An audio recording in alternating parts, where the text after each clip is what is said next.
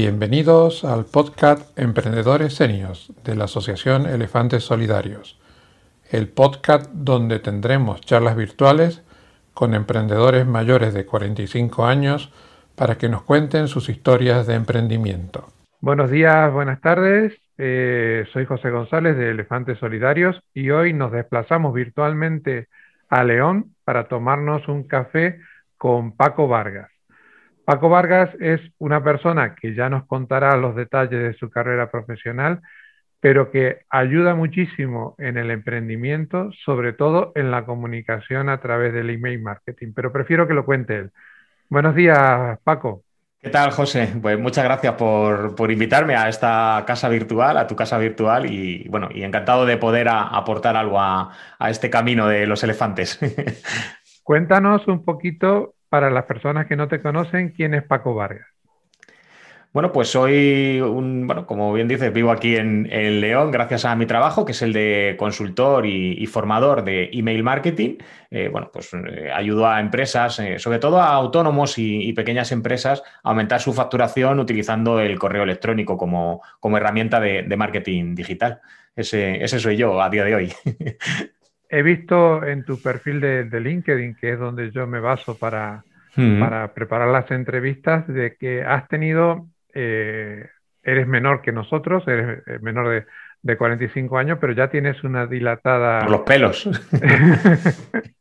eres, eh, has tenido una, dilatada carrera profesional pasando por distintas facetas, desde político, a comercial de, una empresa de, tecnología, profesor universitario y luego eh, ya de forma autónoma tener tu propia empresa.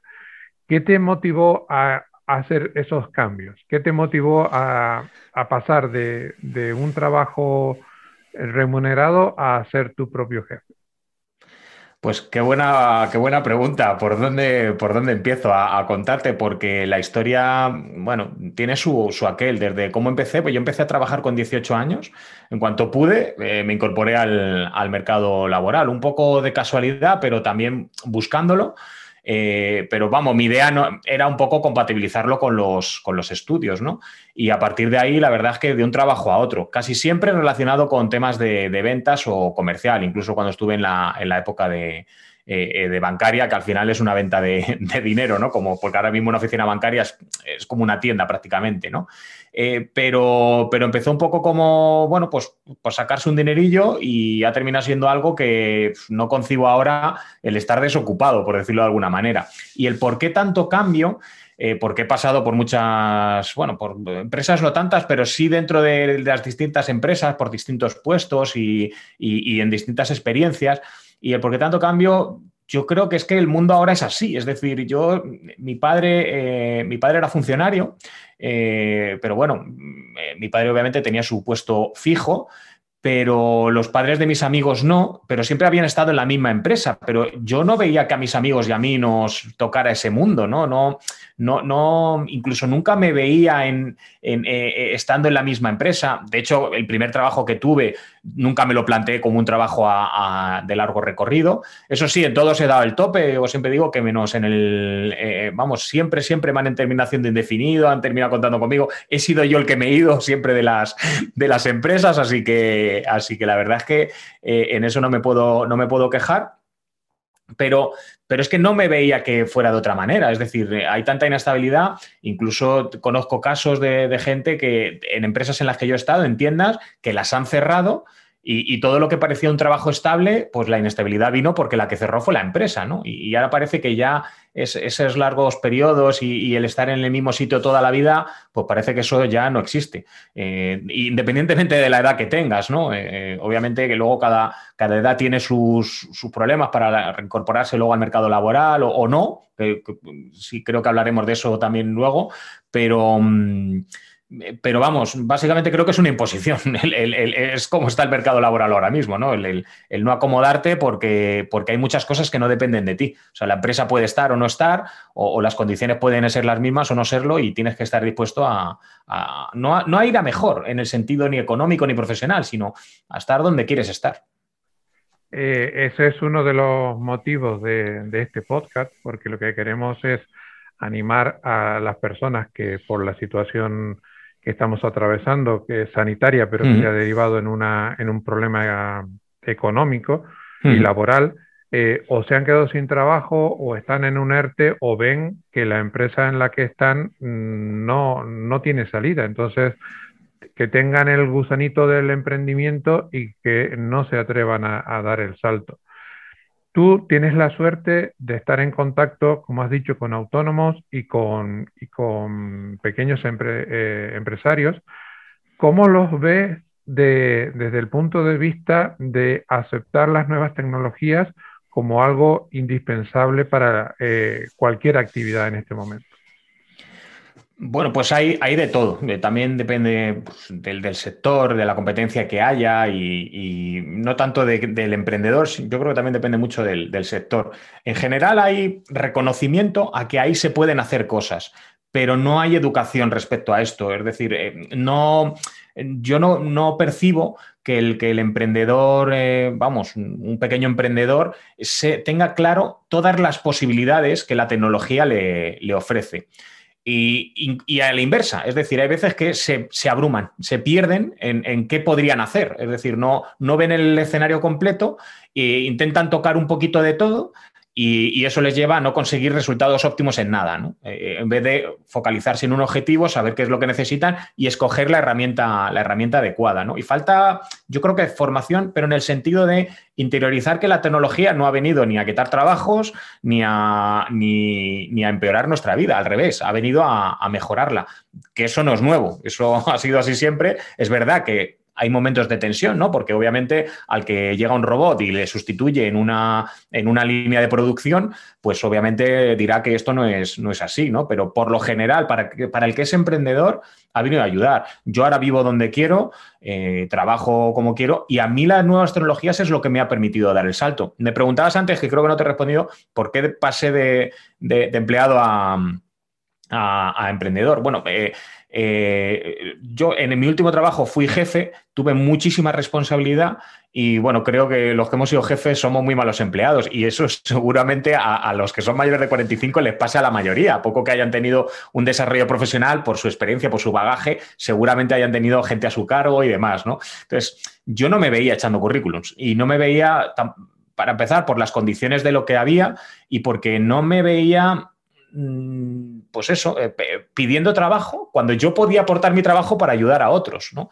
Y, eso fue a mí lo que me decidió a, emprender, a ser autónomo. De hecho, es que, vamos, no pasó por mi, cabeza el, ponerme a pedir trabajo. Eh, ya fue una cosa, em, no sé, no, sé si decirte que saltó un, un clic, o, qué fue, pero no fue un proceso traumático, no fue un proceso de lo necesito ni nada de eso, y, tampoco yo tengo un bagaje de emprendedor, eh, pero me, llegó un momento en el que no me vi eh, trabajando para otra persona eh, como empleado, sí trabajando para otros como colaborador externo o, ayudándoles a, o que sea un gana-gana, ¿no? por decirlo de alguna manera. Cuando saltaste la barrera de, empleado a, a tu propio jefe, autónomo, fortaleciste tu formación no técnica, sino formación eh, desde el punto de vista empresarial, del manejo de una empresa, de la parte contable, que donde normalmente fallamos los autónomos en la parte financiera. ¿Fortaleciste esta formación? Pues sí, porque además te digo, a pesar de haber hecho dos carreras, una ciencias políticas y otra derecho, eh, de temas fiscales y demás, que, se supone que en la carrera si lo ves, no tienes ni idea hasta que no das el salto a, ser autónomo. De hecho, sigo sin entender por qué nos llaman autónomos cuando nos hacen dependientes de todo y estamos obligados a muchas cosas, ¿no? digo, ¿de dónde está la autonomía? Pero, pero, el más allá del chascarrillo, eh, sí, sí, te pones las pilas en conceptos que incluso trabajando en banca manejas eh, pero quizás no con la profundidad de cuando la empresa eres tú o la empresa es tuya, ¿no? Porque eh, yo soy autónomo, pero, pero hay gente que decide dar el salto y, montar una pequeña empresa, ¿no? Como administrador de una, de una, SL. Y sí, claro, te tienes que poner las pilas en muchas cosas. Aquí también te digo que yo tengo como defecto, podríamos decir, que me gusta tener toda la información. Yo tengo mi gestor, como todo el mundo, para llevarme las cuentas, pero me gusta tenerlo todo muy controlado y, eso a veces me hace perder mucho tiempo porque yo preparo toda la documentación, lo intento tener todo muy mascadito, ¿no?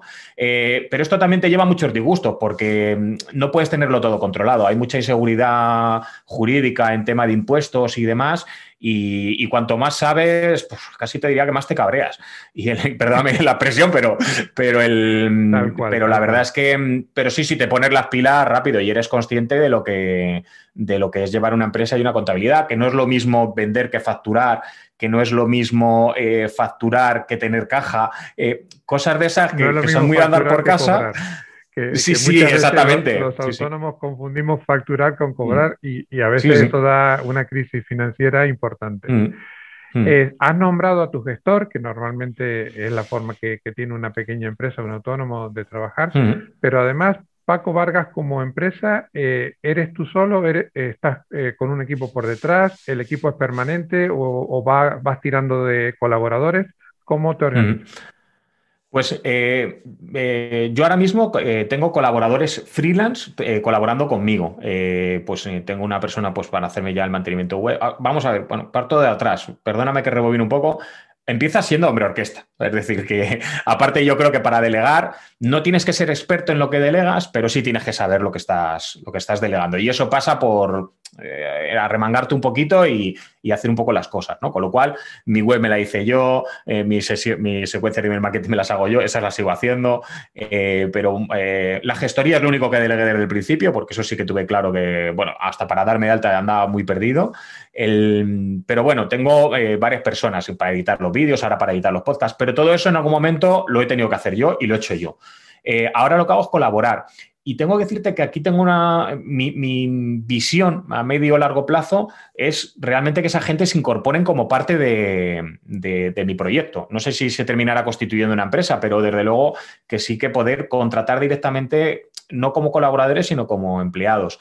Eh, todavía no estoy en ese punto porque además es algo que yo no quería hacer desde el principio. Me parecía una responsabilidad que la verdad es que algo de vértigo sí me daba, porque eh, bueno, yo decidí emprender online eso no quiere decir que los costes sean baratos, porque para emprender online también hay que gastarse dinero, pero obviamente no requiere, pues como sería abrir una tienda o, tener una persona, imagínate un negocio 24 horas y, que tener que tener contratados empleados porque tú no puedes estar las 24 horas, ¿no?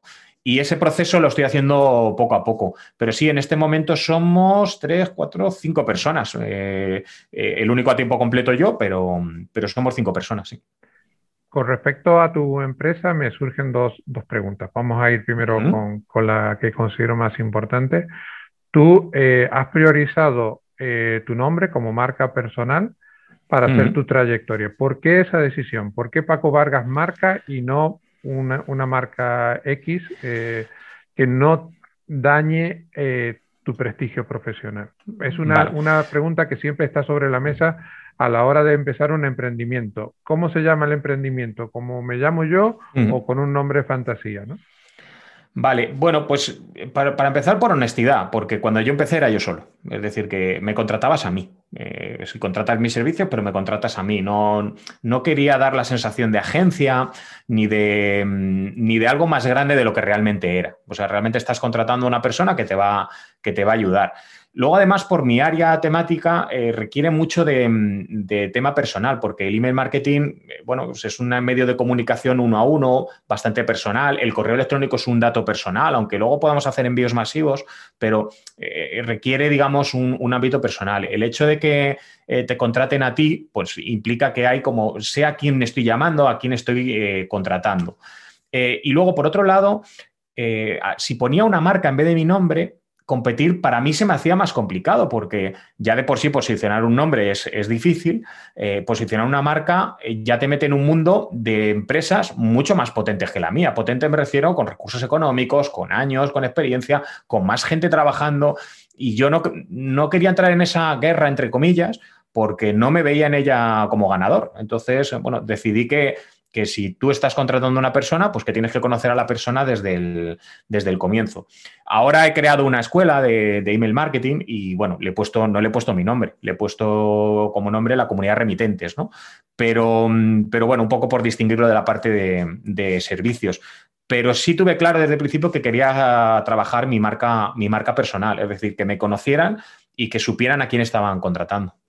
Y la otra pregunta va orientada a, tu forma de trabajar. Eh, dentro del sector del marketing, tú has elegido una eh, subespecialidad, una, una super especialización, mejor dicho, que es la del email marketing. Eso también a veces eh, despierta debate de si es mejor especializarte en algo muy específico y ser una persona destacada en ese sector, como lo eres tú, o eh, lo que muchas veces nos pasa a, los autónomos, que tenemos que tocar un poquito de cada, de cada palo. ¿Cómo, cómo, ¿En qué se basó eh, la decisión que tomaste en tirar para una super especialización? Pues básicamente en la experiencia y, eh, doble, por un lado. Por un lado, mira, mi primera carrera fue ciencias políticas, como te he dicho. esa carrera es aprendí de mucho y maestro de nada. Es decir, que yo después, ya, hace ya pues 15 años ya que la, que la terminé y, tengo que decir que cuando me preguntan, ¿y para qué sirve? Pues todavía no lo sé. O sea, yo, mira, mi, mi mujer es, es, profesional en lo suyo y siempre digo, me dais mucha envidia a la gente que habéis hecho una carrera que, que, tiene un trabajo que la gente reconoce, ¿no? O sea, porque todo el mundo le dice, ciencia política, bueno, pues eh, para político, no, no te preparan para eso, ya tampoco te preparan para funcionario, entonces es como, bueno, aprendí muchas cosas, disfruté mucho, me gustó mucho la carrera, no, no voy a renegar de mi pasado politológico, pero ahora, más allá de para rellenar tertulias, tampoco se le ve mucho, hace 15 años ni siquiera para eso, ¿no? O sea, no, se llamaba antes a un sociólogo o a cualquier otra persona. Y eso eh, ya te empieza a dar un enfoque de decir, no, mira, a, mí me gustaría que me, eh, que me, dijeran, tú eres esto, ¿no? Y además en lo tuyo eh, reconocido. Entonces, mi primer em, intento emprendedor fue montar con, otras personas algo parecido a una agencia y demás. Y aquello fue un desastre. Por suerte solo duró seis meses y, pude salir indemne y, y, a tiempo, ¿no? Pero eh, lo que sí tuve claro es que si hay algo que allí me agobió muchísimo es intentar tocar todos los palos. Y donde vi que realmente era fuerte era en este del email marketing, que además vi que era algo que necesitaban todas las empresas porque el correo electrónico es fácil de utilizar, por retorno de la inversión, etcétera, etcétera. Em, y, y, luego pensé, pues en el típico ejemplo que ponemos los marqueteros de los médicos o de los abogados. Eh, si yo mañana quiero operarme de algo, no voy al médico de cabecera. Si me tengo que operar del corazón, voy al cardio.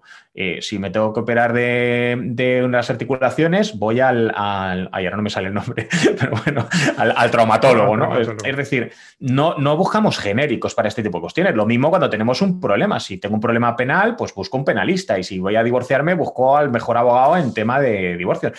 Y eso no es quitarte clientes, al revés eso es poder dar mejor servicio a los clientes que tengas eh, y por lo tanto poder cobrar más. Eh, no quiero decir trabajando menos, porque vas a trabajar lo mismo, pero vas a dar mejor servicio, les puedes dedicar mucho más tiempo. Ojo, y este proceso lo puedes llevar casi ad infinitum. Yo es un proceso que estoy continuamente, porque dentro del email marketing podría especializarme más. Em, y cuesta dar este salto. ¿eh? Yo aquí entiendo que es muy fácil decirlo cuando uno ya va dando determinados pasos, pero yo animo a darlo porque se van a dar cuenta que van a poder hablar con muchísima más seguridad, que van a poder eh, dar mucho mejor servicio, eh, se van a sentir mucho más cómodos que cuando uno devalúa sus precios y su trabajo porque no termina de ser un experto en nada. Eh, y, eso al final mm, pasa factura, eh, nunca mejor dicho, pero además pasa también factura física y, psicológica, si me, si me apuras, ¿no? El, no poder sentirte a gusto realmente con lo que estás haciendo porque no hay nada que estés dominando ni tengas nada bajo control. Así que vamos, yo soy muy fan de, de la especialización. Y si me permites, perdóname que me enrolle, pero un último apunte que es con lo que decía al principio, es que el mundo ahora es tan complejo que lo de especializarse, o sea, es, imposible estar a todo. Eh, yo lo veo en mis hijos, ¿no? Cómo aprenden ahora las cosas. Claro, ahora, pues antes, antes en el mundo, no sé si era más sencillo, pero desde luego que estaba todo mucho más predefinido, más encasillado. Y ahora no, ahora es que hoy puedes estar en un sitio, mañana en otro. Sí tienes que estar abierto al cambio, eso sí. O sea, aunque hoy esté especializado, ¿quién me dice a mí que dentro de 10 años no me estoy dedicando a otra cosa? Que puede ser, ¿no? Como me ha ocurrido en el pasado pero en lo que hagas, enfócate en una cosa, no, no intentes abrir abanico porque, porque no vas a poder, no vas a poder abarcar todo. Estoy totalmente de acuerdo con tu, con tu apreciación. ¿Qué consejo le darías a, una persona que ha perdido el trabajo o que está en un ERTE o que ve que la empresa en la que está o su propia empresa eh, no tiene mucho futuro con la, actual situación pandémica y económica que tenemos y tiene el gusanillo del emprendimiento, pero no se atreve a, dar el salto? ¿Qué, le dirías para animarle o no animarle con lo que tú quieras decirle? Hmm. Bueno, pues eh, cuando uno tiene, voy a enfocarme al, sector en el que tú te diriges, ¿no? Que son eh, emprendedores de mayores de, o personas que, con más de 45 años, ¿no? Eh, estoy seguro de que ya han emprendido, aunque no lo hayan hecho como autónomos. Y me explico, ¿quién más, quién menos tiene una hipoteca? ¿Quién más, quién menos tiene hijos? Si hay algo, si, en algún momento alguien pensó cuando firmó una hipoteca a 30 años o cuando decidió ser padre o madre, que, alguien le iba a garantizar cómo iba a terminar esa aventura, se está engañando. Entonces, si te pica el gusanillo, aunque sea por necesidad, mi consejo por descontado es que nadie le va a echar una mano, pero eh, ni, para buscar trabajo ni para emprender. Eh, si le pica la curiosidad, de verdad, no hay nada más satisfactorio que decir, lo saqué adelante. Y, si, y yo tenía un convencimiento desde siempre, y es que a mí nunca me ha faltado trabajo cuando eh, pero ni siquiera en periodos de crisis. y he tenido la suerte de formarme con muy buenas personas. Quiero decir que de encontrarme con muy buenos compañeros en el, trabajo y aprender mucho de ellos. Pero si hay algo que siempre he pensado es que para quien lo busca, o sea, la constancia tiene premio. Es duro al principio, pero que si lo necesitan o si les, sobre todo si les pica el gusanillo, eh, que no se lo piensen porque eh, lo que, la única certidumbre que hay es que no hay certidumbre en todo esto. Y el, pero como te he dicho antes, tampoco en un trabajo, cuando te pongas a echar currículum, si te cogen en una empresa, tampoco la tienes. Eh, porque esta pandemia, si algo nos ha demostrado, es eso, eh, eh, elevado a la enésima potencia, ¿no? algo que parecía fijo o que parecía que el mundo era como era, y nos lo la vuelta como un calcetín. No, no, no, es que no sepamos lo que va a pasar a continuación, pero, pero sí es verdad que hay mucha gente que se ha visto en una situación que no se esperaba el día anterior. No, no, no que fuera una evolución de algo, no, no, es que el día anterior tenías una empresa, eh, no sé mismamente, el sector turismo. O sea, eh, había una situación creciente y de la noche a la mañana no hay sector. O sea, es como que ¿quién, te iba a decir algo así, ¿no? El, día anterior. O sea, no, algo que no puedes prever, ¿no? Pero más allá de cisnes negros, eh, si de verdad, al final, es la manera de tener las cosas un poquito más controladas, es emprendiendo. Esa es la, esa es la realidad, porque eh, eres más dueño de tu situación que cuando estás empleado por otra persona que al final es eh, pues entregar tu destino a, otra a, una empresa o a un empleador. ¿no? Eh, ojo, que no es que sea malo, pero que si nadie te, si te cuesta trabajo emprender, si en tu sector el ERTE no va a ir para atrás, si, si no ves claras las cosas, toma las riendas.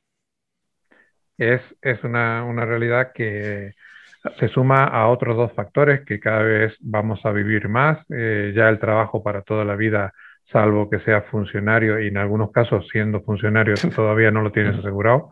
Hmm. Eh, mi padre trabajó casi 40 años para una empresa y cuando eh, vio que yo como ingeniero cambiaba de constructora me dijo, pero hijo, eso no está bien visto. es que tu mundo ya no existe, ya no, e, mm. Es, imposible permanecer tanto tiempo en una sola empresa. Paco, creo que eh, vamos a tener que tener otro episodio contigo porque quedan muchísimos puntos por tratar. Siento enrollarme tanto, la verdad, ¿eh? pero me enrollo muchísimo. Me, parece sumamente instructivo porque has, compartido, has tenido la honestidad de compartir tu, experiencia vital y laboral con, con nosotros. Pero si te parece, nos emplazamos para para dentro de un tiempo cuando tu agenda lo permita y, terminamos esta, hacemos otro episodio. Eh, porque de, la, lista de preguntas que tenía para hacerte no he llegado ni a la mitad.